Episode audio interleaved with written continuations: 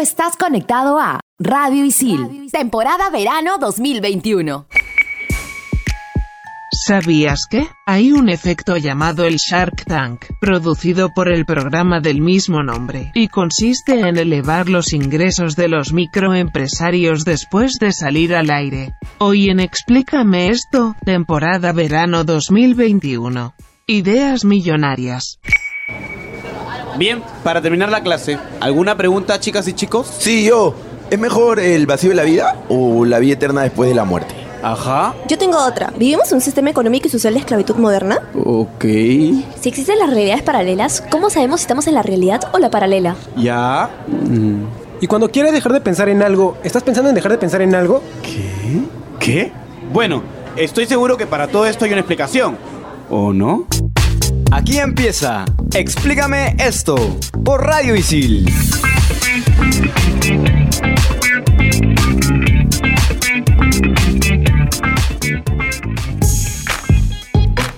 Bienvenidos Explícame esto, temporada verano 2021 por Radio Isil. Quien les habla es Andrea y me encuentro conectada con Carmen Paz, Daniela y por supuesto con Isabel. Hola Isabel.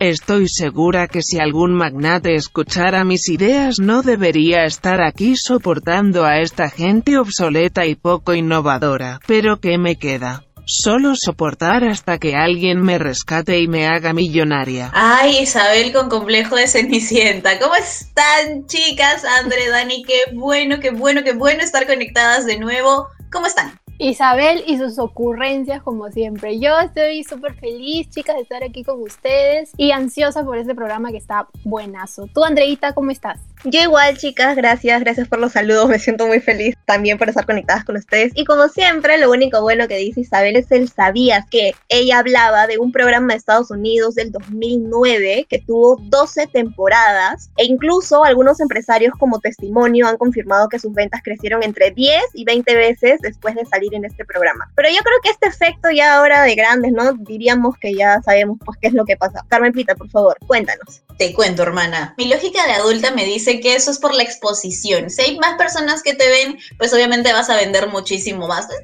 una cosa así de lógica que como adulta yo entiendo. Hablemos ahora de la heurística. ¿Ustedes han escuchado este término? No. Yo menos, jamás, nunca había escuchado esto. No importa, yo les explico brevemente. La heurística, en primer lugar, se deriva de la experiencia y es un método que nos ayuda a tomar decisiones de forma rápida y eficiente para encontrar una solución, que permitan resolver nuestros problemas mediante la creatividad o el pensamiento lateral. Ah, mira, justo cuando mencionabas la palabra heurística, yo me puse a pensar en la palabra eureka y pues había tenido algo que ver. Resulta que este término proviene de la palabra griega eureskein, que significa descubrir o encontrar, que como hace un ratito decía eureka, es la palabra que exclamó Arquímedes al descubrir su principio. Su importancia radica en que nos permite expresar una conducta proactiva y beneficiosa en la búsqueda de soluciones, así que amigos, eureka por siempre. A veces somos demasiado críticos y realmente siendo creativos resolveríamos muchísimo mejor, así que ya saben amigos, dejen de ver todo blanco o negro. Pero sigamos con personas que han tenido gran éxito con su proceso creativo. Y este ejemplo es uno de mis favoritos de todo el mundo. Gary Dahl, que es un redactor publicitario, estaba en bancarrota y logró vender, atentos con esto, 5 millones de rocas como mascotas en 1975. Su invento fue conocido como The Pet Rock y la idea se le ocurrió mientras tomaba cervecitas con sus amigos. Al principio esto fue como un jajaja, jijiji, un chistecito interno entre ellos, pero luego él dijo, ay no, en verdad estoy en bancarrota, necesito hacer algo. Y su creatividad hizo que pueda vender rocas como mascotas. ¿Se pueden imaginar? De hecho, si es que a algunos de sus profesores les da un trabajo de vendan esta roca, amigos, ya saben que su profesor no los quiere torturar, no está loquito lo único que está pasando es que él ha tomado a este amigo Gary como ejemplo, así que si él pudo vender rocas, yo puedo vender, no sé. Vamos con otro caso que es el Fidget Cube, que es esos cubitos pequeños que tienen como, bueno, hay de todos los tamaños en realidad, que tienen botoncitos, rueditas, que son para el estrés y la ansiedad. Resulta que mientras algunas lloramos cuando nos estresamos, los hermanos McLachlan pues crearon esto y resulta que fue una idea millonaria. Ellos recaudaron 4 millones de euros, así que ya saben amigos, no se estresen y si se estresan, creen, no lloren. Y tenemos al último que es Spencer Silver de 3M, que había inventado un pegamento que no pegaba bien. Pero 15 años después su amigo super hábil Arthur Fly lo utilizó a modo de marca páginas y así surgió la idea del POSIT, que empezó a comercializarse en el año 1980. Creo que hasta el día de hoy usamos los POSIT. Miren cuántos años tienen en el mercado. Yo uso mis POSITs para hacer mis notitas, así bien nice. Pero no todo es color de rosa porque los posits en un principio eran un fracaso. Oye, pero de hecho, más bien todo lo contrario, ¿no? Super color de rosa, porque algo que fue un fracaso terminó siendo el éxito que hasta ahora es. ¿Quién no usa un posit? ¿Quién no tiene un posit ahí en su mesita esperando por él? Y esto me hace recordar a dos casos puntuales. Viagra y Coca-Cola comenzaron con idea de ser otra cosa, fueron un fracaso y miren el éxito que ahora tienen esas dos compañías. Y por otro lado, si es que por ahí ustedes están pensando, ¿qué puedo hacer? ¿Qué, qué- quiero saber si yo tengo el potencial para crear algo así de chévere y de millonario, pues aquí te vamos a dar algunas similitudes que han tenido los creadores. En primer lugar, la que voy a nombrar ahora no es una recomendación por si acaso, por favor. Y es que seis de los principales millonarios tecnológicos que existen en el mundo abandonaron la escuela. Y pues yo supongo que habrán dicho voy a invertir todo mi tiempo, mi energía y todo en mi negocio, en mi idea millonaria. El abandono además no fue gratuito porque ellos asistieron a colegios importantes en los que la educación tenía un muy buen nivel. Pero reitero, no es que de la noche a la mañana ya dejo Isil y veo qué pasa conmigo, le dejo mi vida al destino, mi horóscopo me dijo que voy a ser millonario y le hago caso. No, amigos, por favor, así no es. No dejen sus estudios por nada del mundo. El conocimiento te da poder. Y otra cosita que tienen en común es que atrapan oportunidades, como el caso de Mark Zuckerberg, que tomó prestadas, entre comillas, algunas ideas de los gemelos Winklevoss para crear Facebook. Luego de esto, obviamente, hubieron demandas de por medio y Mark tuvo que pagar 60 millones de dólares. Otra similitud es la innovación, porque ningún creador millonario se centra solo en un tipo de negocio. Por ejemplo, Steve Jobs compró una división de Lucasfilm que luego pasaría a ser Pixar. Muchas gracias, Steve Jobs. Y por último está también el hecho de que muchos de estos millonarios en su gran mayoría han invertido parte de su fortuna en la bolsa de valores. Ojo ahí. Pero de manera general, los primeros en la lista de millonarios de la revista Forbes comentan y opinan que hay que rodearse de personas inteligentes, tener una buena red de contactos y fracasar, fracasar mucho, así que no le tengan miedo al fracaso. Y como aquí nos rodeamos siempre de personas muy inteligentes, vamos a rodearnos de una muy especial para nosotras, que es Anastasia. Ay, hola amiga, o sea, salúdame. Amiga, ¿cómo estás? Hola, por supuesto, estaba esperando que me des paso nomás. Bueno, vamos a hablar del bestseller del programa que se llama Nunca Pares, que es una autobiografía del fundador de Nike. Evidentemente yo uso todas mis cosas de Nike, así que claro que tengo ese libro. Este libro ha sido escrito por Phil Knight, que es creador y fundador de esta gran empresa y pues obvio, ¿no? ¿Quién más va a escribir su autobiografía si no es él mismo? Este libro se escribió en el 2016 y nos cuenta la historia de Nike desde cero, cómo empezó todo y cómo llegó a ser la empresa que hoy por hoy es. O sea, hay gente que se tatúa lo de Nike, mañas, es alucinante. Definitivamente la idea de Phil fue una idea ganadora, así que es importante leerlo, se lo recomiendo, está buenísimo. Yo tengo ahí un par en mi casa, ya te mando uno, André. Muchas gracias, Anastasia, qué linda, pero yo no sé por qué siempre se olvida de mi amiga Daniela. Es más, me acaba de decir que se tiene que ir a buscar su PDF y por eso vamos a tener que despedirnos. Sí, como siempre, yo la última rueda del coche, pero no se preocupen, no se preocupen, algún día me van a necesitar.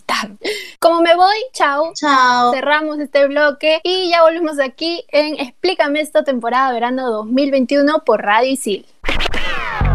Explícame esto por Radio Isil.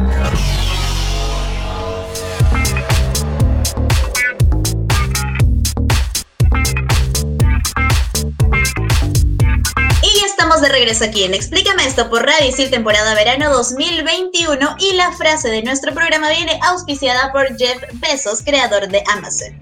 La mayor barrera eres tú mismo. Claro que todos fracasaremos en más de una ocasión y no pasa nada, así que amigos, éxito seguro. Hablemos ahora de ejemplos de innovación mundial. Airbnb, que fue fundada en noviembre del 2008 por tres amigos en San Francisco, es una plataforma digital en la que anfitriones publican los espacios en los que algunos algunos turistas pueden hospedarse. Esta idea de negocio revolucionó la manera tradicional de hospedarse. Resulta que antes, como ustedes recuerdan, tú llegabas al hotel y decías, bueno, quiero quedarme recién ese rato podías ver la habitación y demás cosas. Con Airbnb puedes incluso separar el lugar donde te vas a quedar desde antes que inicie tu viaje. Es todo un éxito. De acuerdo a los datos que ha compartido la compañía, han generado 100 millones de dólares durante el 2017. Imagínense la cantidad que tiene a la actualidad. Así es, Carmen Pita. ¿Qué tal, gente? Soy Felipe El C. Y para continuar con esta lista, tenemos a Rappi, que revolucionó el delivery de forma más rápida. Fue fundada en Colombia en el 2015 por Simón Borrero, Sebastián Mejía y mi tocayo Felipe Villamarín. Rappi está presente en nueve países de Latinoamérica y en más de 200 ciudades. En septiembre del 2018 logró una valoración de mil millones de dólares, convirtiéndose así en el primer emprendimiento millonario creado por colombianos. Y en México está la empresa Biofase, fundada por Scott Munguía en 2012, la cual inventó un bioplástico obtenido de la semilla de paltas. Y actualmente producen cubiertos, sorbetes, platos, etc exportan a más de 20 países en Latinoamérica, ha ganado 11 galardones desde su inicio y entre sus proyectos más grandes está abrir una planta de 700 toneladas mensuales en Morelia, como ven. Pero como no todo es color rosa, tenemos que escuchar a Isabel que tiene algo que decirnos. La comunidad ISIL quiere ser millonaria y se pregunta qué ejemplos de innovación peruana existen. Y para eso está Manuel. Hola Manuel, ¿cómo estás? Hola chicos, ¿cómo están? Fijo, todos han escuchado de esta app que es de transferencia digital, o sea, transferir platita entre nosotros, que es Yape. Fue creada por Luis Ulloa Flores y el equipo de innovación del BCP. Un datazo es de que tras la pandemia, los usuarios aumentaron y a fines del 2020 alucinen cuánta gente tenían registrada. 12 millones, casi un tercio del Perú, imagínense, y más de 10 millones de transacciones al mes. Muchas gracias Manu y hablemos ahora de millennials millonarios. Nick Dalosio es un joven que actualmente tiene 25 años, pero cuando tenía 15 creó Samly, una aplicación que reduce el tamaño de las noticias para que sean más fáciles de leer desde la pantalla de nuestros celulares y vendió su aplicación a Yahoo por 30 millones de dólares. Bien por Nick, con él nada me falta. Muy bien, ahora que Nick sea tu nombre para el ¡Ja! y continuando con la lista, tenemos a Erika Stanford, conocida como la Crypto Lady. Ella comenzó a descubrir beneficios y oportunidades en las criptomonedas e invirtió sus primeros 250 dólares en bitcoins, la criptomoneda más famosa del mundo. Un año después de dejar su trabajo, investigar y experimentar con monedas más baratas, hizo casi 26 millones de dólares junto a su amigo. Bien por ellos. Bien por ellos. Y por último está Juliette Brindack, que actualmente tiene 32 años, pero a los 10 dibujó a un personaje llamado Señorita O y años después, con ayuda de sus padres, la llevó a la virtualidad creando una plataforma con juegos y cuestionarios para niñas en Internet. Y la compañía fue valorada en 15 millones de dólares. ¡Wow! ¡Qué emoción que algo que hayas dibujado de niñita sea un negociazo increíble! Voy a ir a empezar a buscar mis dibujos por todo el lado. Hay una frasecita que hemos estado mencionando a cada rato en este episodio y es, no todo es color de rosas y ahora viene así le cae a pelo. Existen las ideas robadas y la historia nos ha demostrado una y otra vez la importancia de contar con una ley de patentes. Existen muchos casos en los que la idea de alguien ha sido atribuida a alguien más. Por ejemplo, en el siglo XIX, Nikola Tesla descubrió y patentó que usando sus bobinas Tesla podía transmitir mensajes a largas distancias. Pero Guillermo Marconi inventó algo similar y cuando logró crear una transmisión de radio se le dio crédito por crear la radio, imagínense. Ah, la pobre Tesla, siempre le pasan esas cosas. Y en 1854, Antonio Meucci crea el teléfono y en 1871 logra patentarlo. Sin embargo, al no poder renovarlo, Alexander Graham Bell en 1876 patentó el dispositivo atribuyéndose el título de creador. Y por último, en 2002, tres estudiantes de Harvard crearon un sitio llamado Harvard Connection, en donde Zuckerberg, como bien sabemos, apoyó en la creación. Sin embargo, Mark tomó la idea y a la par desarrolló un sitio web similar, muy famoso y conocido por nosotros como Facebook. Dios mío, por favor, no roben ideas, de verdad, tengan imaginación. Aquí en Explícame esto nos encantan las cifras y estadísticas y aquí van algunas. Para agosto del 2020, Apple valía 2 2 billones de dólares y es la empresa más valiosa en todo el mundo. Le sigue Saudi Aramco, que es una empresa petrolera con un valor de 1.8 billones de dólares, siendo así la petrolera más valiosa del mundo. Wow, pero también está Microsoft, dedicada al desarrollo de software, la cual es la tercera más cara del mundo, valorizada en 1.62 billones de dólares. Fue fundada por Bill Gates, quien también es uno de los hombres más ricos del mundo. Y finalmente, como plus, tenemos a las marcas más valiosas del mercado peruano, las cuales son Cristal en primer lugar con un valor de 1.293 millones de dólares, BCP con un valor de 1.168 millones de dólares y Pilsen Callao con 965 millones de dólares.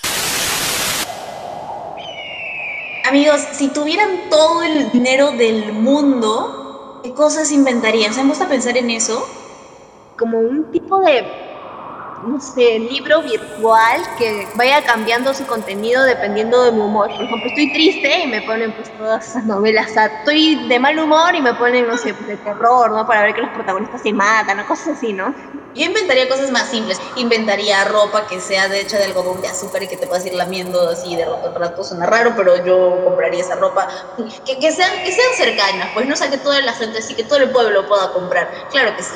Espera, dijiste que voy a tener todo el dinero, ¿verdad? Porque si es así, voy a hacer una inversión mega, ultra, hiper, super, archi... Muchísimas gracias por su atención. Explícame esto por Radio Isil.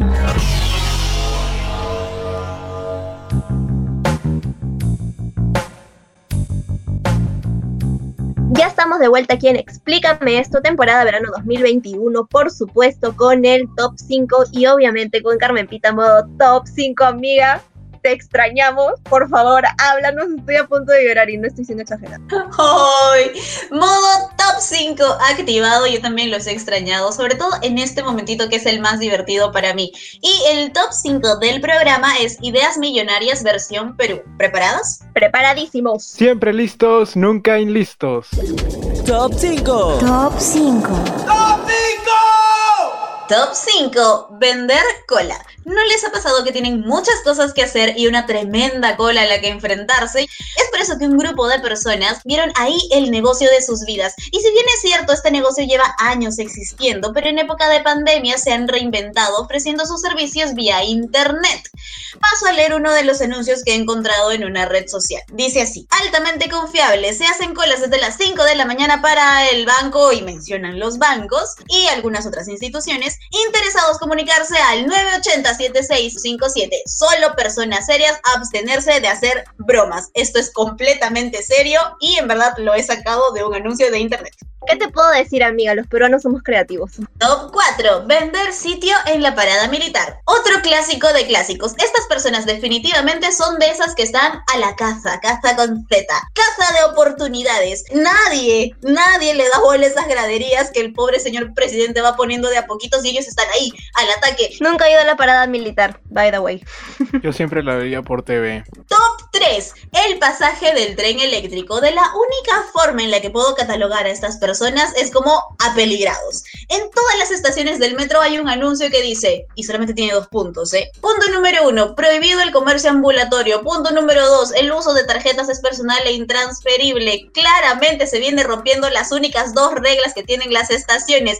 Lo peor es que a mí no se me ocurrió esas ideas ganadoras y por amigos. Ayúdenme, por favor. Ah, ya, esto sí lo he visto porque he ido un par de veces en el tren eléctrico y las personillas, o sea, en los no sé cómo se llaman esos cositos donde la gente entra pues y se mueve el palito. Qué pésima estoy explicando. Y hay unos señores pues que te pasan la tarjeta. si es que tú no tienes tarjeta, negociazo obviamente. Top 2. La comida en las manifestaciones. Quiero pensar que estas personas viven pegadas a sus ventanas con todo cocinado, con todo el sencillo dentro del canguro, listas para salir a alimentar a los manifestantes. Y es una gran labor, la verdad. Y hay variaciones, ¿no? Están los que salen durante el día con marcianos, viseras, cintas, polos, pancartas, vinchitas y demás souvenirs para que recuerdes aquella manifestación. hasta los que salen de noche con el café, con el emoliente, el calentito, pancito con torreja, pancito con tamal, pancito con relleno. Oigan, no sé, me da un poquito de hambre, la verdad, hablando de esto. Por dos. Por tres, súper por tres. Por cuatro, por cinco, por diez, por veinte, oigan, somos un montón en nuestra producción. Bienvenidos a todos. Top 1, el delivery en pareja. Esta idea millonaria es para los que gustan de hacer dinero sin olvidar el amor. Son de los que dicen, mi amor, te invito a salir. Te recojo a las 5. Y ponen a su novia de encargada del GPS. Eso es amor, claro que sí. Eso es darlo todo. Eso es querer triunfar en pareja. Yo manejo, hermana. Tú buscas la dirección. Yo entrego. Tú vas aceptando otra entrega. Yo me como las alitas barbecue y tú las acomodas para que no se dé cuenta que faltan dos. Eso es amor y no el Netflix and chill que todos ustedes están acostumbrados a hacer, caramba. Eso me sonó a cachita, por favor. Y este ha sido el top 5 del programa. Muchas gracias, amigas. Y la recomendación del programa es. Recuerda que si tienes una idea millonaria y no puedes ejecutarla es por las 10 lucas de salchipapa que te empujaste en el cole en vez de ahorrar. Te pasaste. Y si quieres hacer realidad tu idea millonaria, estudia marketing e innovación en la escuela ISIL y aprende haciendo. Y antes de irnos queremos darle el pase a Sami, que como siempre nos tiene un gran datazo para cerrarlo todo. Hola Sami. Buenas, buenas. Como dato final hablemos, charlemos de la inteligencia emocional, ya que el crear y mantener una empresa depende tanto del coeficiente intelectual y de los conocimientos que los emprendedores necesitan para desarrollar la inteligencia emocional y obtener ventajas. La inteligencia emocional, concepto desarrollado por el periodista y psicólogo Daniel Goleman, es la capacidad que tiene una persona para entender y manejar correctamente sus emociones, en modo que se faciliten la obtención de metas y la superación de obstáculos. Sus principales ventajas son el mejorar la capacidad de concentración, la obtención de confianza, mejorar la comunicación, la resolución de conflictos y también obviamente disminuye el estrés y la ansiedad. Así que ya sabes, si realizar bien un proyecto quieres, desarrollar la inteligencia emocional debes. Y por favor, no crean que todo es mentalidad de tiburón. Gracias. Muchas gracias, Sammy. Definitivamente, creemos algo o no creemos, necesitamos inteligencia emocional. Aquí en este programa todos necesitamos inteligencia emocional. Yo necesito inteligencia emocional, sí necesito inteligencia emocional. Pero bueno, ¿qué se puede hacer? No tenemos. En fin, ya saben, amigos, por favor, paz mental. Muchas gracias. Y yo creo que con toda esta super información y con lo bonito que hemos cerrado, ya podemos irnos. Un beso a todos, un abrazo, sean creativos, practiquen sus emociones y nos escuchamos en el futuro. Chao, Isabel. Hoy aprendí que debo planear y tener metas si quiero ser millonaria y tener un buen futuro. Solo espero no tener el futuro de ustedes. Besitos, besitos, chao, chao. Isabel, ya quisieras tener nuestro futuro. Esto ha sido todo aquí en Explícame esto por Radio Isil, temporada verano 2021. Explícame esto por Radio Isil. Tú estás conectado a Radio Isil, temporada verano 2021.